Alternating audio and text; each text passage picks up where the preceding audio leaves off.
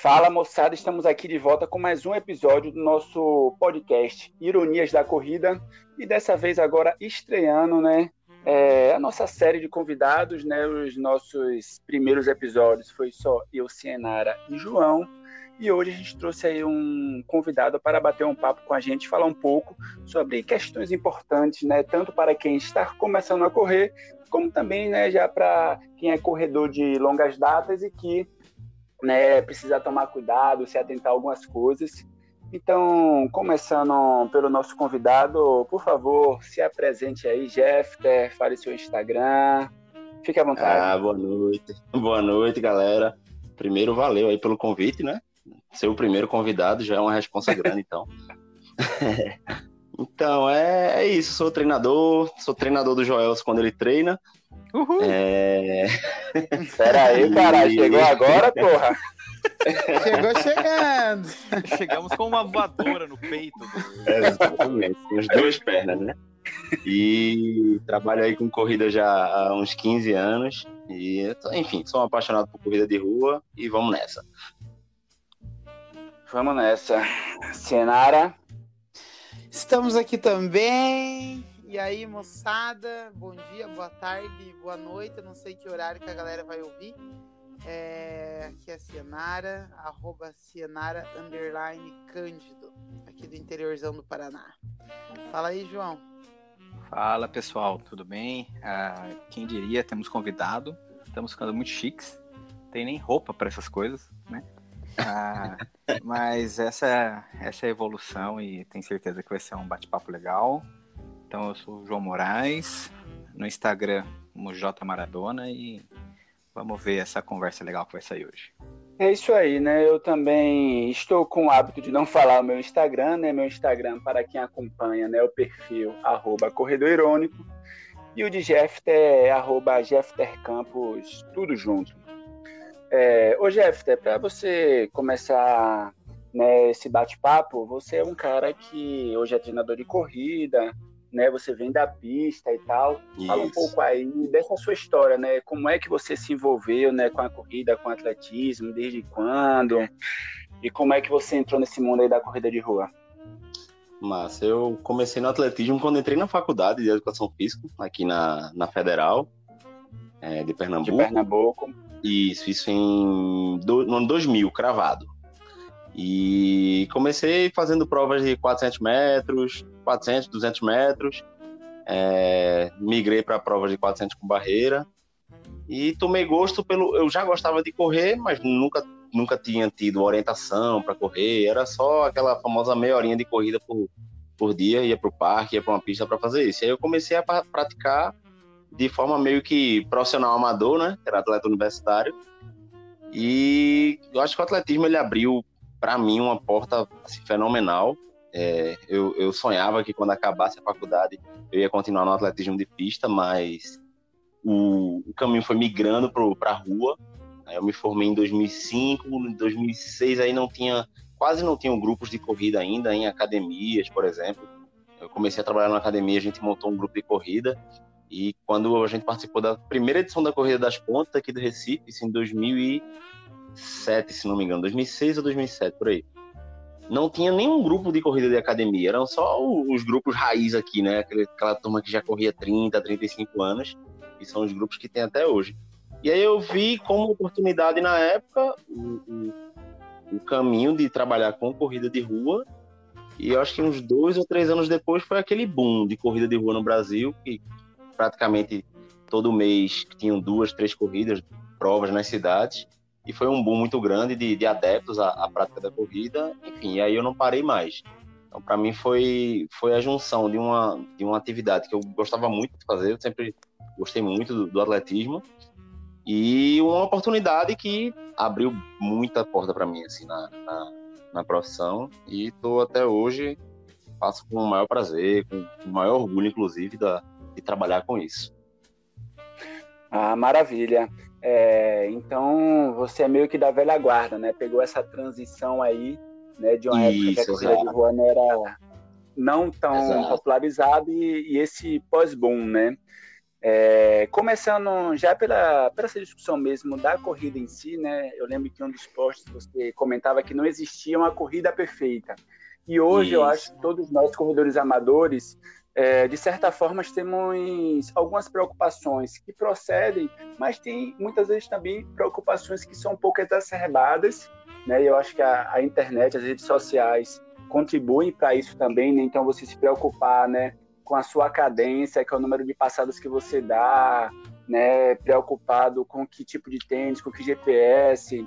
Como é que você vê essa questão, né, dessa mudança de transição, essa preocupação com essa dita corrida perfeita, que às vezes a gente termina se preocupando tanto e buscando ela? É, exato. É, Busca-se muito esse esse padrão de corrida perfeito, né? É, eu me lembro, eu me lembro claramente a primeira prova que eu assisti na televisão é, antes da São Silvestre, mais uma prova de pista, que foi a final dos 400 metros de Michael Johnson, quando ele quebrou o recorde dos 400, que só veio ser quebrado agora nos últimos Jogos Olímpicos. Né? Isso era em 92, se não me engano, em Barcelona, foi os Jogos Olímpicos. E ele corria com o braço todo fechadinho, parecia um pato. E eu me lembro do comentário da galera dizendo: meu irmão, ele corre todo errado e quebrou o recorde mundial dos 400. Um recorde que durou aí mais de, de 20 anos. Né? E a turma fica nessa, nessa paranoia de, de, de, ter uma corrida perfeita, de ter um movimento correto, certinho, e esquece um pouco que a corrida meio que se adapta a, a, aos nossos perfis de aos perfis de corredores, né? aos perfis corporais, ao, ao jeito de correr. Não adianta estar nessa busca incessante por uma, uma corrida, uma forma de correr perfeita, que pô, ela não existe, não, não faz sentido você tá correndo atrás disso. Faz sentido você correr e melhorar, correr e fazer pequenas intervenções que às vezes podem, podem ajudar ou, ou na tua performance ou prevenir alguma lesão.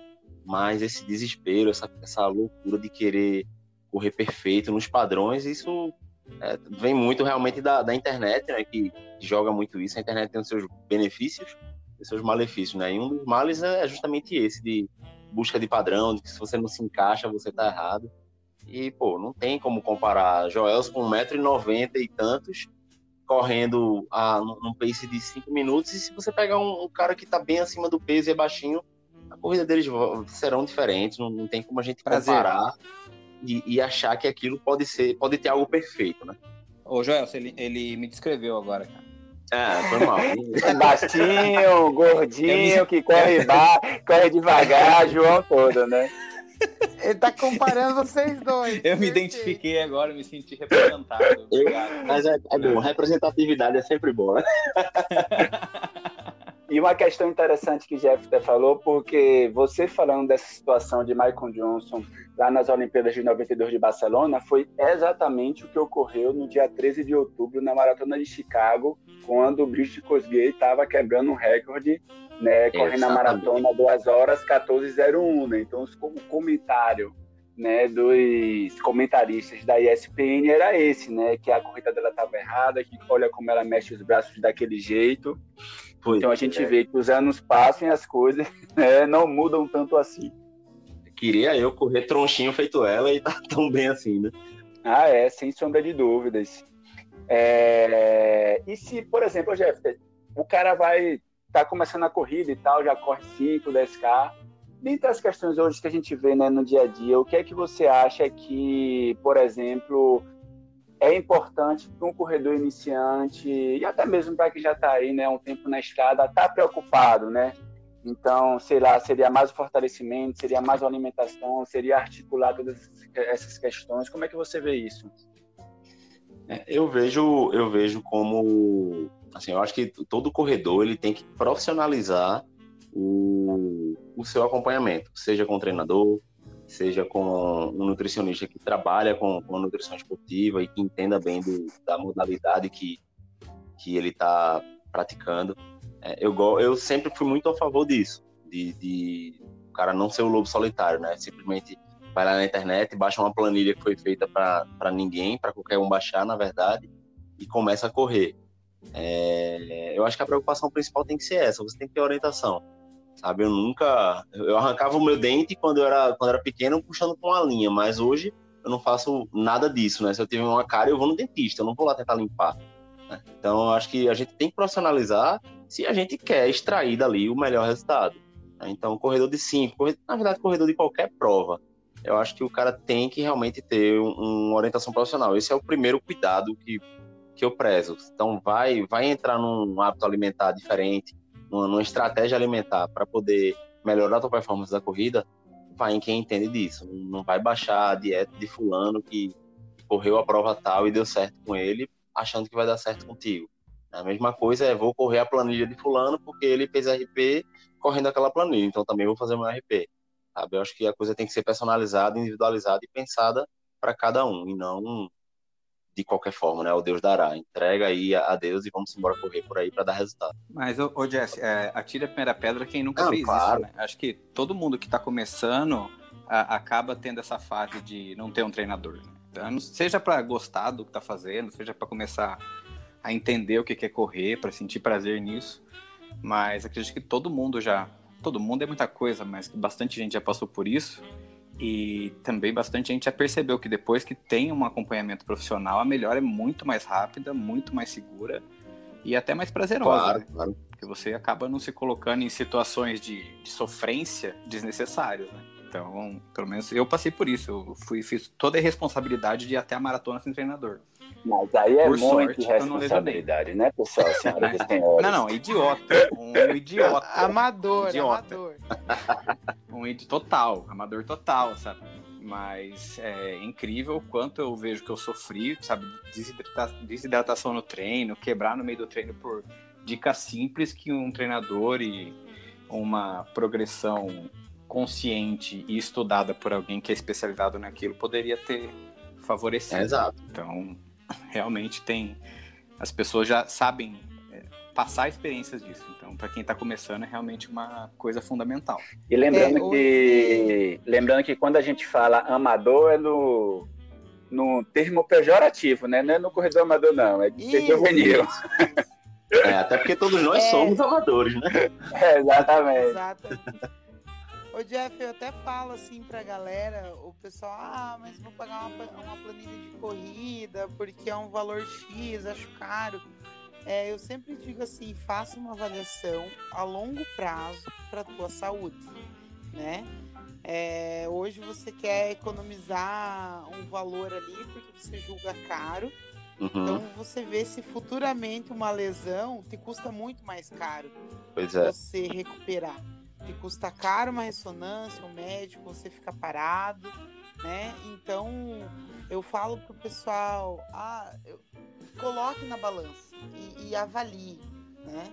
É, eu digo, quando a gente precisa, quando você está doente, alguma coisa, você vai lá e procura um médico, enfim.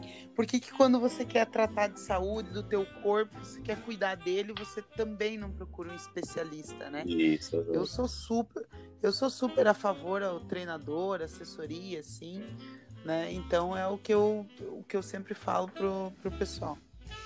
É... Não, e hoje em dia tem, é, tem diversos tipos de metodologia, né? Tem muito treinador, tem muita gente competente claro. você, não precisa. Se não deu certo com um, tem vários. É, até, é, até pra gente tem... o acesso à informação tá melhor, né?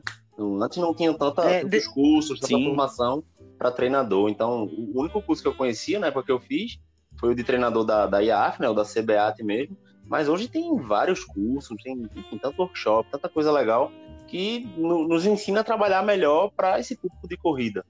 Então, nada mais justo, claro, também do que isso ser, ser cobrado, ser monetizado, né? A pessoa tem que estar trabalhando, tem que ganhar uma grana. Mas tem várias formas hoje, tem o, o formato online, o trabalho em grupo, o trabalho individual. O em grupo é legal porque você consegue pagar um pouco menos, mas tem a orientação profissional.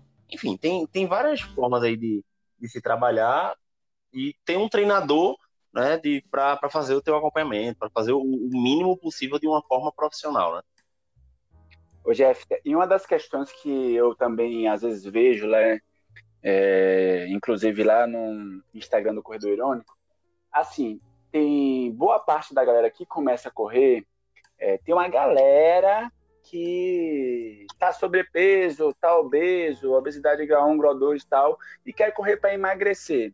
E às vezes sempre rola aquela dúvida, né? Se primeiro é importante emagrecer para depois começar a correr, ou se já dá para começar a correr e a partir disso, com o início da corrida, ir diminuindo o peso.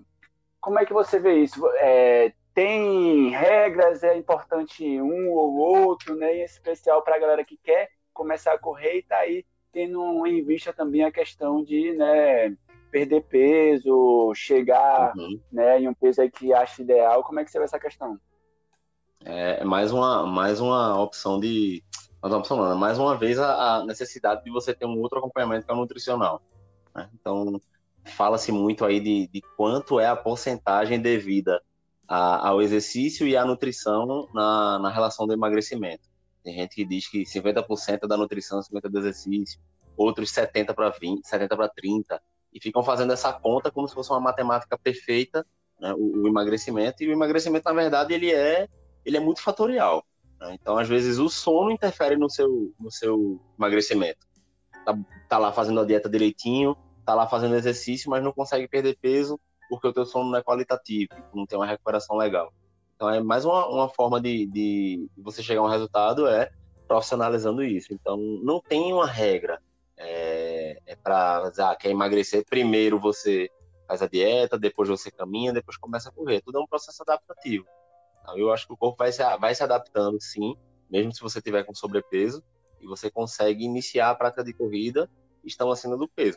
Quantas pessoas e quantas tu não já deve ter visto a história de que perderam 30 quilos, 40 quilos depois que começaram a correr? Só de pessoas próximas aí eu conheço três. E duas treinam, treinam com a gente. Então, é possível, uhum. sim, emagrecer através da atividade. Agora, claro, se o cara tá com sobrepeso, a sobrecarga articular já é maior, então a gente tem que fazer um trabalho onde a redução do peso, o ganho de força, o ganho de massa muscular, elas aconteçam juntos para o cara progredir em performance e progredir nessa, nesse emagrecimento. Mas não tem uma regra. Comece assim, depois faça assim e depois faça assim. Não é matemática emagrecimento, porque ele é muito fatorial. Mas o, o interessante, né, Jeff, é que dá. Isso, sem dúvida. Tendo um acompanhamento profissional, uma boa musculação, você consegue começar, não precisa esperar emagrecer para começar a fazer uma coisa legal que é correr, né? Não, é, eu acho que é bem por aí mesmo. É, o que eu ia comentar, vocês estavam falando sobre a importância do treinador e tal. Na verdade, eu ia puxar para o outro lado, né? Assim, primeiro que a gente tem que levar em consideração que tem uma galera que não tem como pagar treinador, entendeu? Claro. É, e aí, eu acho que tem limites, né? Por exemplo, eu acho que uma prova de 5, de 10, você consegue fazer na manhã sem um treinador. Mas eu já teria uma preocupação em fazer uma prova de 21, de 42, sem treinador. E aí entra esses outros fatores que influenciam, né, seja na corrida, seja na nossa qualidade de vida. Por exemplo, né, uma pessoa que está a sobrepeso, né, que vai começar a correr, aí nesse caso eu acho mais complicado começar sem uma orientação profissional, que é você falou, né? Então, né, a carga de força que vai ser exercida nas articulações, no joelho em si e tal, né? Então o risco de lesão é maior e aí a pessoa se frustrar e não conseguir o objetivo com a corrida que ele queria, né? Exato. É, e, e para esses casos aí, Jonas, que você fala, por exemplo, o cara que vai na mãe, correu 5 e tal, é, mesmo que sem orientação, mas que no mínimo o cara faça pelo menos uma avaliação médica. Né? Porque. Ah, sim, sim, não. É, isso daí é crucial, né? Então, casos e mais uhum. casos que a gente muitas vezes não fica sabendo, mas tem, tem muitas pessoas que, por exemplo, sofrem, sofrem fardo, sofrem, sofrem mal súbito aí durante uma caminhada, por exemplo, matinal. Né? Então, todo mundo é suscetível a isso. Então, nada, nada melhor do que, no mínimo, fazer uma avaliação médica, seja pelo plano de saúde, seja por um, num posto de saúde, enfim. Tenta fazer algo que caiba, caiba no seu bolso, mas isso daí seria pelo menos o mínimo para iniciar. Né? Não, total, com certeza. É, Vocês, uma... Vocês é, falando, Jeff, eu lembrei de quando eu treinava sozinha, porque assim, eu fui minha própria treinadora, né, uma época, então eu tinha umas ideias bem legais de treinos, né, porque a gente tem umas ideias bacanas. então eu saía correr todo dia, tipo, se hoje eu correr, corresse cinco, amanhã eu tinha que correr seis, mas tentar diminuir o tempo. Aí no outro dia eu iria tentar sete e tentar diminuir o tempo. mas eu fracassei miseravelmente. Miseravelmente. o, meu, o meu método cenário é 20 dias, pace 4, não deu certo. Eu acho que no quarto, no quinto Aí eu- dia, a canela não aguentou mais. É, aí eu, eu me obriguei a buscar alguém com CREF para poder me ajudar. Fez bem. Lembrando que o CREF, né, é o Conselho Regional de Educação Física, que é onde os nossos professores e treinadores devem estar inscritos para nos auxiliar nesse trabalho. Exatamente. Exercer a sua profissão de forma E, regulamentar. e, e, Jeff, aproveitando que você falou do quarto dia canela sente, cara, quem tá começando sempre tem a dúvida se pode correr todo dia. Que, que você acha disso daí? O que, que você recomenda? Para quem está começando, não recomendo de forma alguma correr todo dia. É, é uma- imagina que é uma atividade nova, uma atividade que gera impacto, que embora nós sejamos é, antropologicamente seres, seres que correm, mas cara, se você tá, se você nunca fez essa atividade de forma rotineira, jogar isso todo dia é fato, vai aparecer dor, vai aparecer lesão, muito difícil isso não acontecer. Deixa para correr todo dia o cara quando já é experiente, já é macaco velho, já faz aí provas há, há alguns anos. Mas eu não aconselho. Eu aconselho que tenha assim o, o famoso dia off na semana, um ou dois dias off. E quando é off, é off mesmo, é descanso de verdade. Não é, ah, vou descansar, vou pedalar forte no outro dia então. Todo mundo precisa do descanso, isso é fisiológico e é desnecessário até para o iniciante fazer isso todo dia. Não tem necessidade. O, o, risco de, de uma lesão, de uma dor muscular tardia, é muito maior do que o benefício que pode provocar. E às vezes o pessoal começa na empolgação, né? E a coisa vai ficando boa, aí faz que nem a cenário, né? Todo dia um pouquinho mais, um pouquinho mais Isso, rápido. Ou às vezes faz igual o Joelson, né? Que todo dia é day off. Aí também é complicado. É. né? Filha Tem da. uma, É, os colega, tem uma colega nossa, uma colega de profissão que, que diz isso, que o grande problema do corredor é a teimosia. né? E o corredor, quando tá nessa fase de motivação lá em cima, quando começa, de fato, o cara quer treinar todo dia, tá vendo, tá vendo o pace dele sair de 9 para 6, porque no começo a melhora ela é muito grande, né? Então, você rapidamente vai vendo o, o primeiro quilômetro passando, o segundo, a corrida melhorando, seu, sua respiração ficando melhor.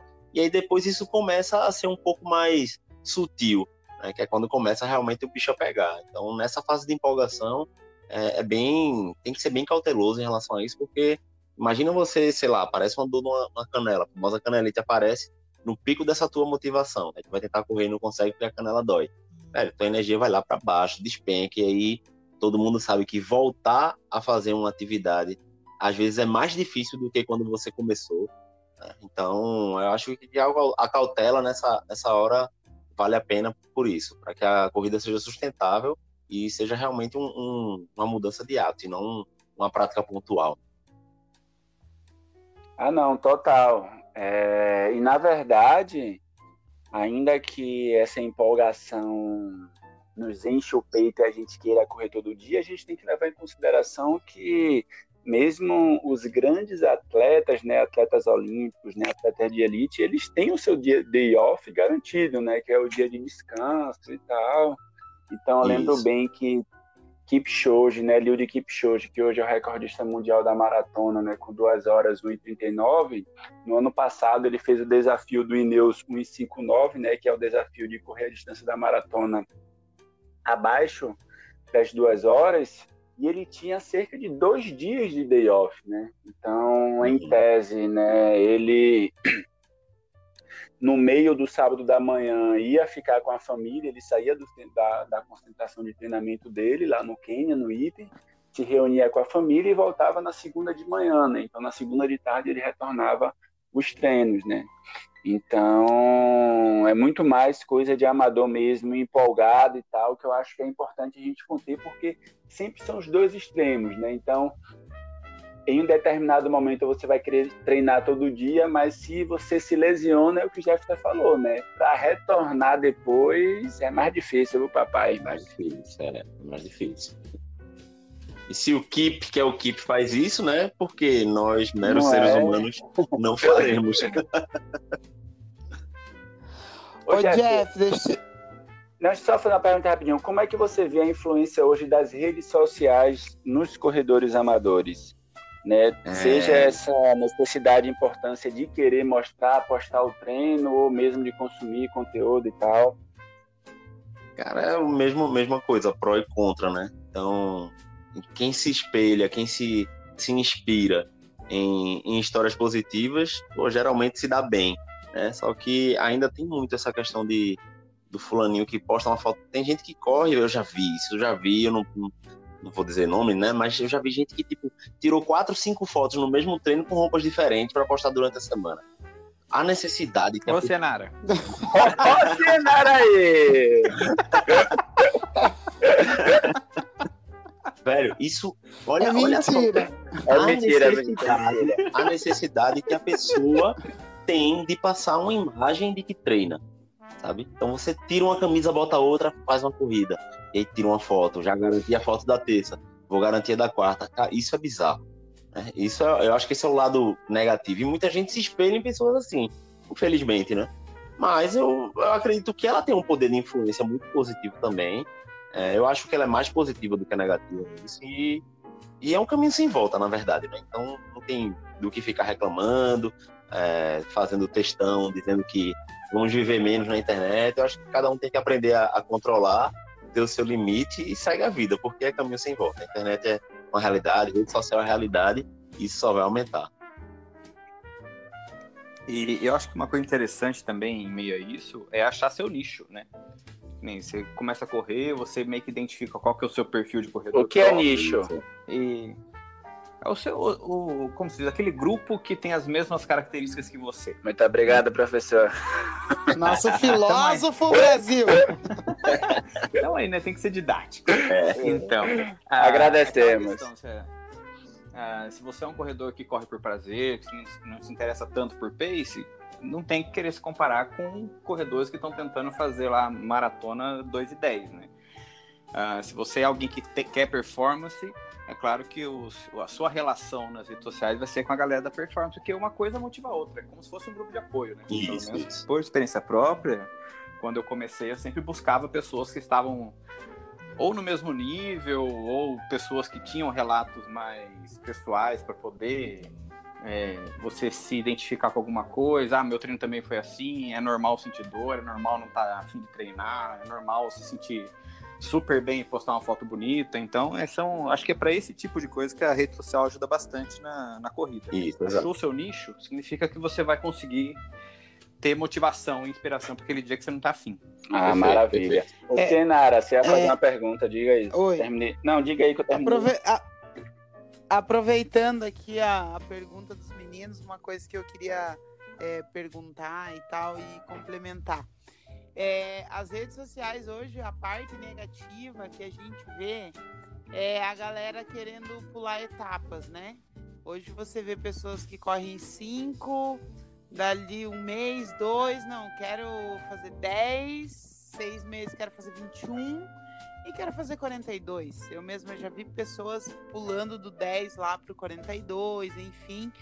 Porque você vê, as pessoas olham na internet, ah, fulana correu 42.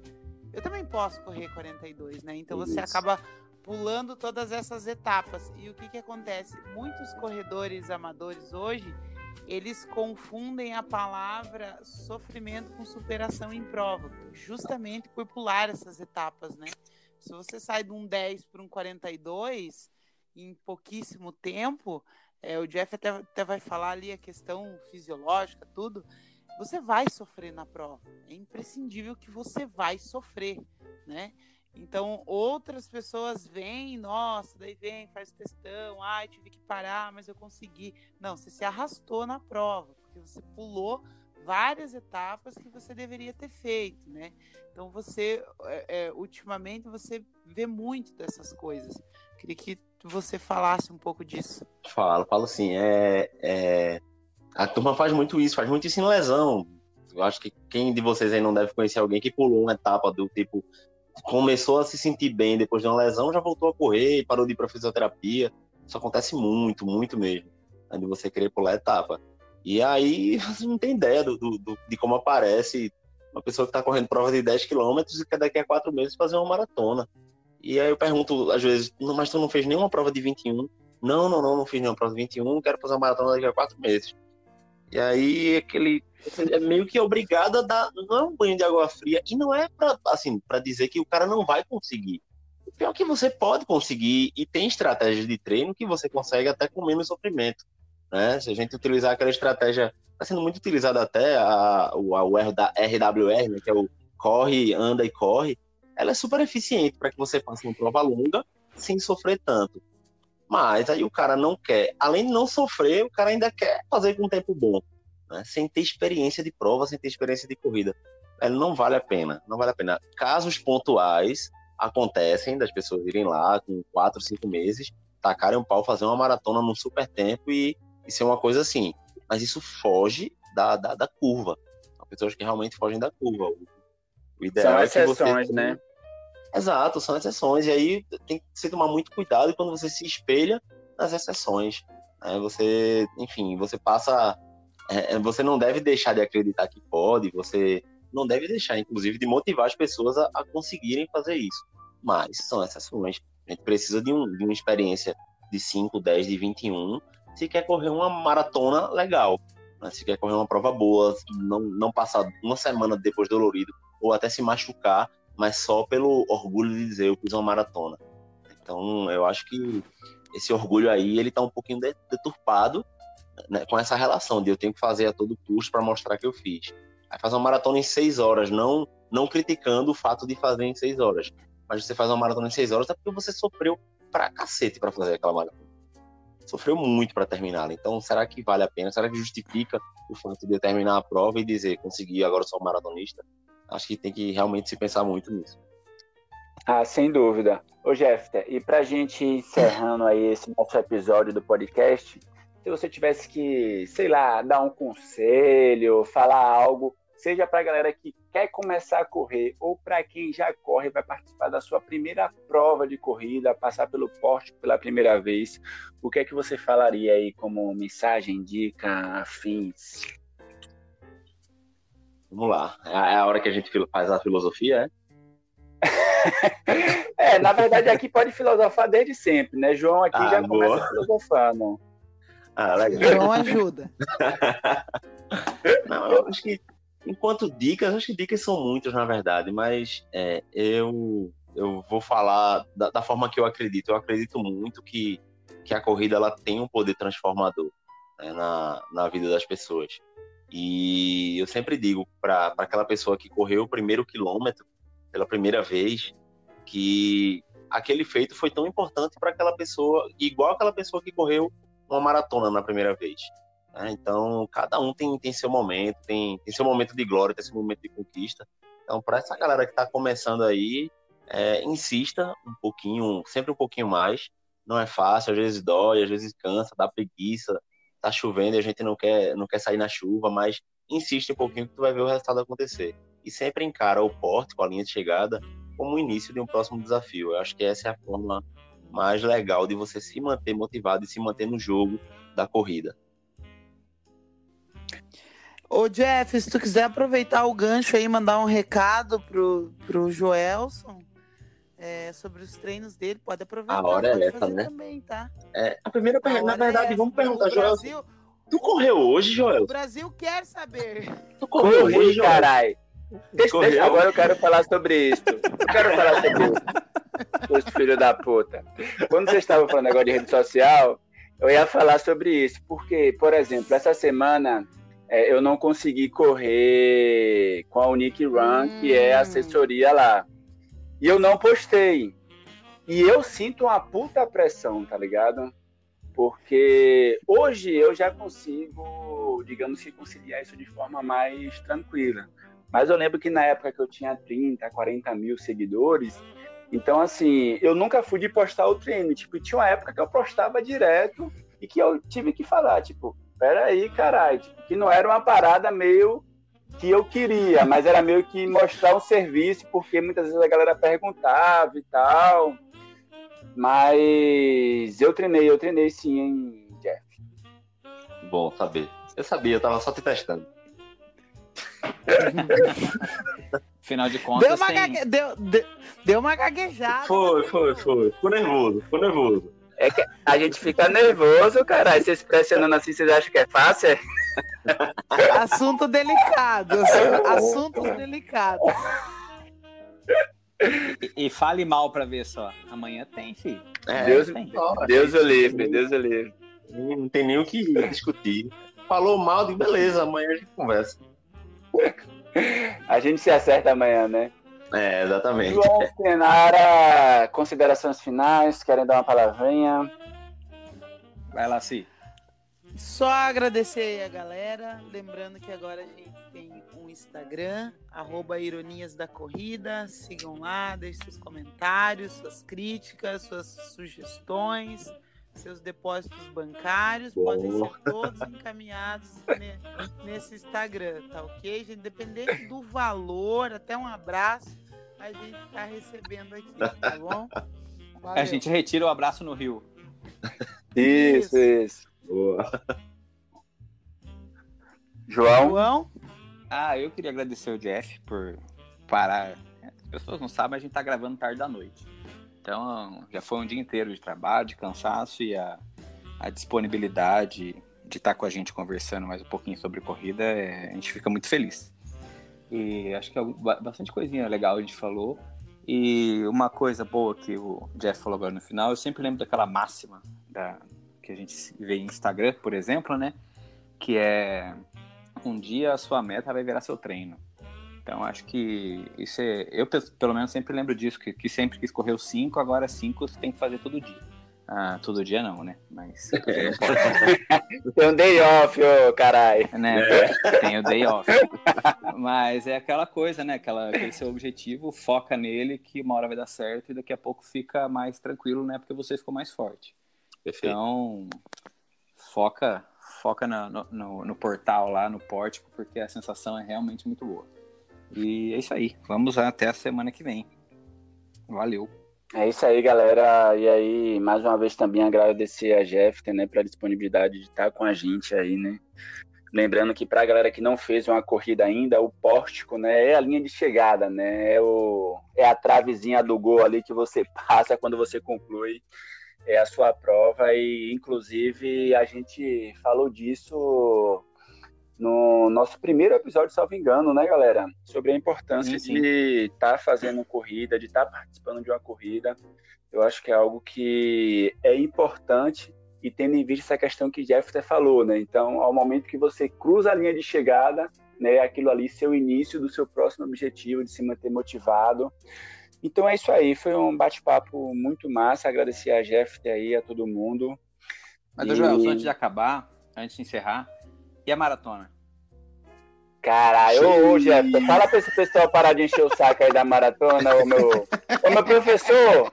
Meu professor, me defenda aí, ô caralho. Velho, é melhor ser realista. O Joel vai correr a meia maratona do Rio e tá bom demais. 21K no Rio é Passando nóis. frio. Não, aqui em Recife não tem essa não, filha. Aqui é um calor do caralho. Deixa eu falar uma coisa aqui, na moral mesmo. Ontem eu coloquei um ventilador na cozinha para cozinhar, porque tava insuportável o calor, porra. Aqui você não sofre não, aqui o bicho pega. E a gente pressionando. É. Pior ainda. Então valeu, é isso aí, galera. Acompanhe lá, como Cienara bem lembrou, nosso Instagram do podcast, arroba Ironia das Corridas. Você pode ir lá deixar sugestões, críticas. É, como o João falou, mudanças não, né? Porque podem propor mudar João por outra pessoa, então só deixa sugestões e críticas mesmo. É o suficiente, né? É, já vai ajudar bastante a gente. É isso aí, galera. Valeu, é nóis.